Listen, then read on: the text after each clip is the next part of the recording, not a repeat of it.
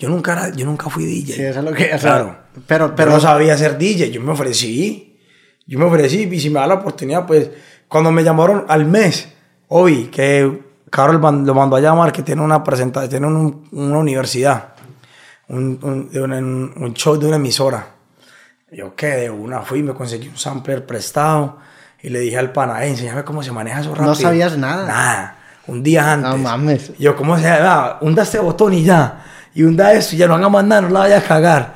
Entonces yo llegué y aprendí rapidito. Me, me quedé toda la noche practicando. toda- tan, tan, tan, hasta que ya se llegó el momento. Aprendiste rápido también por lo que habías aprendido en tu carrera. Claro, no, es O que uno sea, te- te, sabe. te facilitó, claro, ¿no?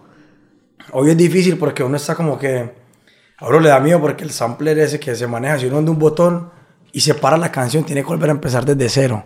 Ya. Entonces no se puede parar una canción por la mitad porque entonces dañas el show. O sea, si, si, se te, si se te para la canción, le vuelves a picar el sample y la corres desde el inicio. Claro. Ok.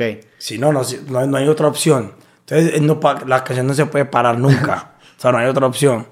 Entonces, yo ponía la canción y le ponía efecticos por los lados, y, pero yo era pues, básico. Yo, Sí. era- Y, y nada más no yo, cagarla. me, sí. yo me movía ahí en el puestico mío de DJ y, y Carol allá al frente mío, Carol se hacía allá al frente cantando, allá al público, y yo acá atrásito. Y ya, y así fue que fui pues como que interactuando con ella hasta que se dio la oportunidad de yo decirle que yo era productor. ¿sabes? No, no podía llegar de una, "Ey, yo hago ritmo, no. Lo, DJ, lo de- lo del DJ ya lo tenías pensado para eventualmente acabar haciendo una labor de producción. No, lo- yo, yo sabes que yo lo del DJ lo ofrecí porque pues yo antes de ofrecerle eso a Carol G, yo, yo, yo viajaba con unos artistas y yo hacía lo de DJ, pero pues me pagaban a mí como una platica por ir a los shows, ¿me entiendes? Entonces yo como que pues yo dije, ah, bueno, eso también da un ingresito. Entonces Sí. yo... En lugar de estar Y trabajando. me lo ofrecí a ella por lo mismo, porque ella, en la, ese día que nos conocimos, ella me dijo que no tenía, no tenía un DJ. Mm. Ella me dijo, yo tengo un DJ, pero siempre me dejan, me dejan los conciertos. A veces me, no va a los conciertos y me toca solucionar. Entonces yo le dije a ella por eso, si necesita un DJ, cuente conmigo. Pero le fuiste a entregar la mezcla y te quedaste ahí cotorreando con ella un rato. Claro, hablamos un rato y todo. Incluso no le caí bien ese día. Sí, ¿no? No le caí bien a ella, que porque yo hablé como que, como que yo, ella me dijo como que yo no le di buena, buena energía, según ella. ok. Y, y entonces mis amigos me llamaron como que, "Ey, ¿usted qué fue que hizo? Que Carol, como que usted no le cayó bien. Yo, yo no hice nada, pues yo simplemente le dije que si necesitaba un DJ y que me tuviera en cuenta ya. Y la, la carrera nu- nunca la terminaste. Tus amigos que, que estaban semestre adelante terminan la carrera y cuando ellos salen tú también dices, pues yo también aquí me Ya, salgo. yo, yo, no, yo no fui más, y además yo no fui porque como empecé a ser DJ de Carol, te empezamos a viajar por Colombia, que shows, que colegios, que todo. Entonces yo dije, no, pues yo no, no me daba tiempo de terminar y era un ingreso, yo necesitaba también mis ingresos. Y nada, hasta que le dije a Carol que si escuchaba mi trabajo como productor, que si me daba la oportunidad de ser su productor así de planta y formar un equipo, y me dijo que sí, ya, desde ese momento, es para el 2013, Ok. hasta hoy, hasta Cairo, que acaba de salir. Que acaba de salir hace dos días. Y en ese momento que tú le ofreces lo de ser productor, ¿en qué, ¿en qué momento estaba ella? ¿Ya estaba pegada? ¿Ya tenía algunos hits? ¿Tenía hits ella o estaba en colaboraciones? O sea, ¿en qué momento en la carrera la agarraste?